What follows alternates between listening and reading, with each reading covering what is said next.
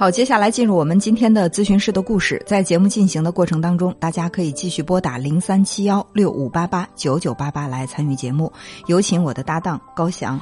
文聪好，听众朋友，大家晚上好。我们在这里将以咨询师的身份来跟大家讲述案例，同时我们会对来访者的个人信息予以保密。今天呢，我想谈到的这个话题呢，会涉及到来访者的名字，但是呢，为了对这个来访者做一保护，我想起一个化名，嗯呃，就叫做王军。好了，呃，如果说听到我们节目的朋友有确实叫这个名字的，这纯属巧合。如有雷同，纯属巧合。对嗯，那王军遇到什么事儿了？呃，王军呢是今年刚刚大学毕业的应届毕业生。嗯嗯，他进入到一家企业去工作，刚开始他觉得非常的愉快，跟领导呢相处也是挺好的。按他的话就是如沐春风，在这个企业哪哪他都很喜欢。嗯但是最近一段时间，他就总觉得他的领导对他好像是不像以前那么亲切了。我问他，领导对你不像以前那么亲切的具体表现是什么？他说，领导会直接叫我的名字，就嗯直接叫王军你干嘛？王军你干嘛？他说我听起来我就觉得有点不太舒服。哎，我说这是一个很正常的称谓啊。嗯你比如说在这个工作当中，我会叫高翔，然后高翔会直接叫文聪，就是这样的一个很，我觉得是一种很官方的，或者说在职场当中最看起来算是正常的方法。对，呃，他说。那我觉得有点不太习惯，因为我刚入职的时候，我们这领导是直接叫我小王，嗯啊、直接说小王你干嘛？现在就变成王军你干嘛？我听起来我就觉得，好像他是在跟我拉远距离。嗯，我说也许单纯用这一个指标来衡量领导跟你的距离远了，呃，似乎是不太有说服力，在我看来，有没有还有？还有没有其他的表现，让你觉得领导对你有些疏远？他说其他的表现并不是特别明显，但是就是他这么叫我，让我觉得不舒服。嗯，其实他说到这儿的时候，我是觉得有点卡着了，嗯就，是我觉得，嗯就，不知道该怎么再往下继续了啊。对我说这个名字，其实我们大家叫名字都会觉得很正常。我就问他，我说那如果说周围其他的人直接叫你王军，叫你的名字，你会有什么不舒服的感觉吗？对，他说也没有特别的明显，但是就是每次领导这么叫我的时候，我在心里就有点那种隐隐的不太舒服。我感觉他是在跟我这个距离推得很远。我就说，我说其实这个可能是你刚刚入职，也许是不太习惯这么官方的称谓。同学们之间呢，都同学们之间熟的就直接叫军儿，就这样哈。嗯我说那你的家人怎么叫你呢？他说啊，家人都会叫我君君，这样叫，就直接直呼大名这样的，他总觉得不太舒服。嗯我说你平时叫你的同事，你也会直呼其名吗？或者说你会叫他的一个昵称？嗯嗯，他说有的我也是直呼其名。我说对，我说这也是你很习惯用的一种方法，所以大家也是在用这种很官方的这样的一种方式，互相互相去称呼对方。对那比如说单位里面有两个姓王的，那如果说这个老板说。小王可能大家就分不清楚了，但如果叫王军，一个单位一个群体重名的相对来说会少一点，这也是为了区分你和大家。我认为这个在我看来没有什么问题。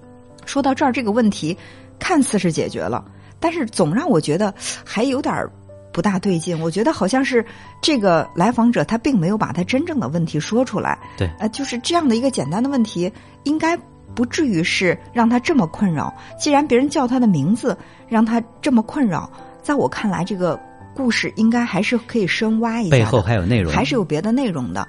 嗯，我就问他，我说你觉得名字对你有什么深刻的意义？其实我问他这个问题的时候，他并没有直接回答我。嗯他说：“老师还有情感上的问题，我想问一下。”我说：“情感上什么问题？”他说：“其实我现在也不小了，但是我觉得我没有办法去谈恋爱。就是一旦有女孩子，我喜欢对方也喜欢我，其实可以顺其自然的两个人进入恋爱阶段的。嗯但是每当我跟这个女孩，我们俩确定这个恋爱关系的时候，我在心里就会隐隐的有一些不安，有一些焦虑。这个这不安是怎么来的？我就觉得好像是挺不舒服的。我说这个焦虑，你有没有想过是从哪儿来的呢？他说我也不知道。后来他就开始去讲他的一段经历，嗯，我觉得这个时候才真正触碰到了这个问题的核心。对，也就是这个咨询能够继续往下走了啊。对这个问题其实进入的很慢。他说，呃我在初中的时候，爸爸妈妈离婚了，啊，我是跟着爸爸在一起生活的。嗯，妈妈也会定期的来看我。嗯其实他们两个离婚对我的伤害，我觉得也不算特别大，是很和平的分手，并没有大吵大闹。嗯，而且妈妈也没有因为跟爸爸离婚了就不管我，所以我觉得这个离婚对我的伤害还比较小。嗯，但是有一件事情一直是这么多年来让我耿耿于怀的。他在十七岁高二的时候，他有过一段早恋的经历。哦，嗯，当时有一个女孩子，他们两个来往很密切，而且也确实这个交往呢，让他的学习成绩受受到了影响。嗯当时爸爸知道这个情况，就一直在干涉，说不允许他早恋。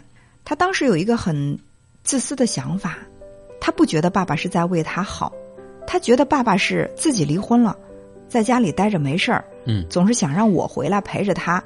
觉得我谈了恋爱之后，我的心思就不在这个家，就是我和爸爸我们两个之间相依为命的那种感觉就没有了。他就这么来理解他爸爸对他这个早恋行为的干涉。嗯所以呢，他就一直表现的不耐烦。父亲的干涉起不了作用之后呢，他爸爸就采取了一个挺极端的行为，嗯就直接找到了跟他谈恋爱的那个女孩子，然后哦就说你们两个不要这样，就是把他越过他，直接跟这个女孩对话，然后说到了。他们两个之间这个关系，而且呢，也对那个女孩可能会有一些批评，因为她当时不在场，她不知道这个情况是什么。后来，这个女孩就把这个情况跟他说，他一听恼羞成怒。你知道，青春期的那个男孩子，他的自尊心觉得受到了特别严重的这种伤害，觉得在我喜欢的人面前，我的爸爸居然有这样的行为，让我很丢脸。对，于是他回到家里以后呢，就冲他爸爸狠狠的发了一场火。发完火之后呢，他就从家里就夺门而逃，没有离家出走，他就夺门而逃，就他爸爸就追到门口，一直在大声的喊他的名字，王军，王军，一直在喊他，他头也不回的走了。但是就这一次成了他跟爸爸之间的永别，嗯。因为他爸爸有比较严重的心脏病，哦当时喊他，他不回头的走了，他爸自自己在家里待着，可能就是突然发病，身边又没有人。嗯。等他第二天回到家的时候，他爸他发现爸爸已经倒地，人已经过去了。嗯这个事情对他的刺激特别特别的大。后来呢，安葬好爸爸，他就跟妈妈在一起生活，但这个坎儿他是自始至终过不去的。嗯他在心里面一直觉得是他害死了爸爸。如果他不跟爸爸争吵，爸爸就可能不会有那么严重的心脏病发作。对如果说他跟爸爸争吵了之后，他当时没有夺门而逃。他在家里陪着他爸爸，一旦爸爸有什么异常的情况，最起码他可以第一时间把爸爸送到医院去。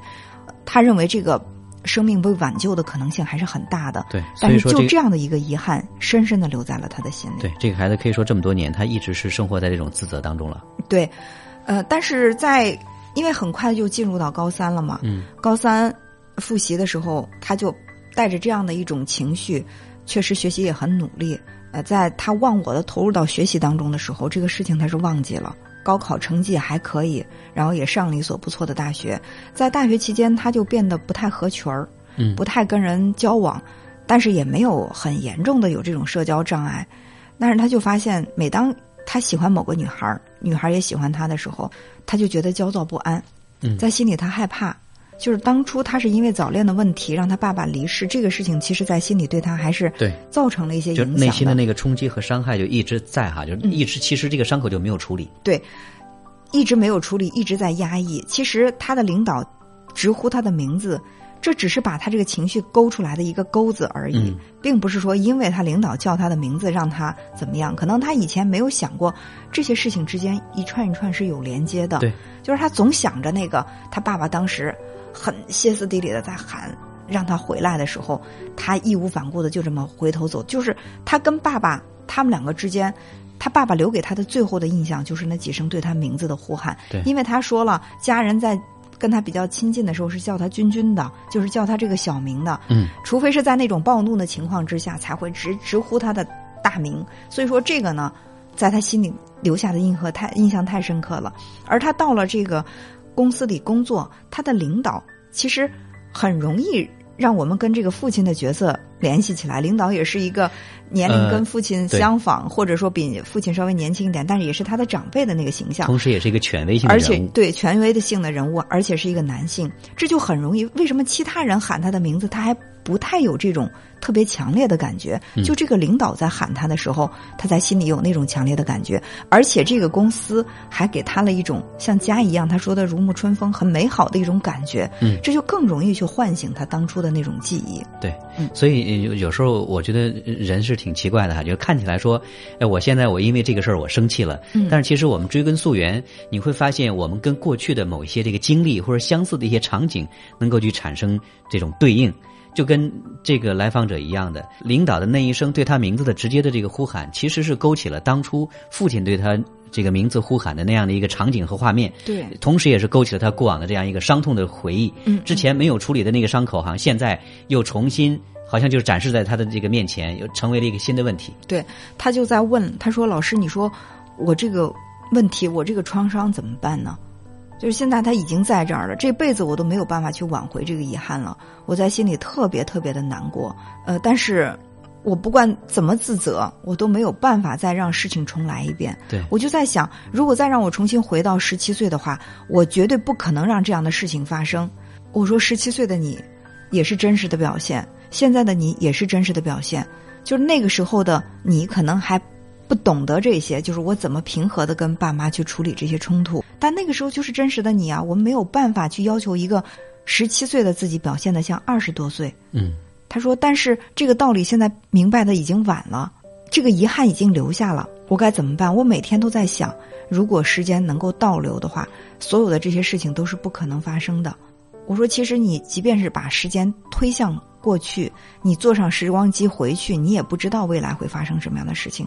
可能回到过去，这个事情它还是会重演一遍。嗯，就是我们有的时候跟身边的一些人在聊天的时候，就说：“哎，我要如果知道我嫁给嫁的这个人是这个样子的话，我绝对不会嫁给他。”对，我要知道我学这个专业不好，我我当初我就不会选择这个专业。但是再回到当时的那个当下，可能你依然是做出这样的选择的。对，我说，呃，明白一个道理和能够去实施这个道理。它是不一样的。你比如说，我给他举了一个例子，我说一个三岁的孩子拿了一个很重的重物，他拿不动，他硬拿，然后呢，啪，这个重物掉在。脚上把脚砸伤了，小孩哭了。然后等到你十岁的时候，你再回过头去看三岁的自己，你会说：“我那会儿怎么那么傻呢？这个东西拿不动，我可以不拿呀，对不对？如果它真的要掉下来的话，那我我稍微躲闪一下，它不就砸不到我的脚了吗？”虽然你现在是这么想的，十岁的你是这么想的，但是再把你回到三岁的自己，可能拿不起这个东西，你没有你。这后来这七年的智慧，你还是会去硬拿，然后你的力量还没有长到十岁这个这么强壮，你可能还是拿不动。最后呢，这个东西可能还是会砸到你的脚，还是会让你受伤。我觉得，其实我们的思维应该就是朝未来去，就这个事情已经发生，遗憾已经存在。那么这个遗遗憾，如果它能够对我未来的生活。有一些指导，我知道我不再用这种情绪化的方法去处理问题，我不再去把伤害留给身边那些爱我的人，那可能这就是这件事情它给你未来的人生所带来的财富。我们只能把眼光投向未来。对，就是我们每个人其实都是在不断的往前走的哈。嗯嗯，未来是什么样，谁都不清楚。但是其实很多人，我们是活在那种经常性自我的这种负面情绪当中。嗯，比如说，要么是我们对过去的那种悔恨。嗯，就是如果说我过去怎么样，我可能就会怎么样。另外还有呢，就是我们对未来的焦虑。嗯嗯。呃，哎呀，我我焦虑我未来，我我考试啊，未来的我的工作什么的。但是这些其实都没有发生的。嗯。还有呢，对于当下的这些情绪呢，可能我们更多的就是对对这个事情的这种否定和愤怒。嗯嗯。那其实所有的这些呢，都是负面情绪在。困扰着我们，但是过去已经过去，我们没没办法更改。你如果沉浸在过去的话，你没没有办法做好今天的事情。未来的事情你又没有发生？其实我们现在过好了，那我们的未来也不会差。对，嗯，但是可能对于他来说，这些道理他也都知道，他确实是做不到放下。嗯，我说放不下，就带着他一起成长。我们总是觉觉得，哎，我把过去的事情放下，我才能够走好未来的路。但如果说暂时这个东西我放不下，我可不可以带着它，我继续往前走呢？就是我继续成长，二十二岁的自己原谅不了十七岁的自己，但是二十二岁的自己依然要往二十五岁、三十岁往前走。那也许走到四十岁的时候，他再回过头去看，他可能就真的能够放下十七岁的那个自己，不再去那么责怪自己了。嗯，所以就这个问题，这么多年在争斗，就是我我觉得我应该放下他了，但是我就是放不下来，怎么办呢？我就跟放下和放不下这两种力量，我在不断的去斗争。其实不用去纠结，我暂时放不下的东西，我就带着。他一起前行。对，嗯，你如果说你在不断的纠结，其实是在不断的嗯自我消耗、内在消耗。嗯如果说这即使说我们呃带着问题去前行的话，那当我们内在越来越强大的时候，也许说我们才能够有足够的力量，能够去处理我们过去的问题。嗯，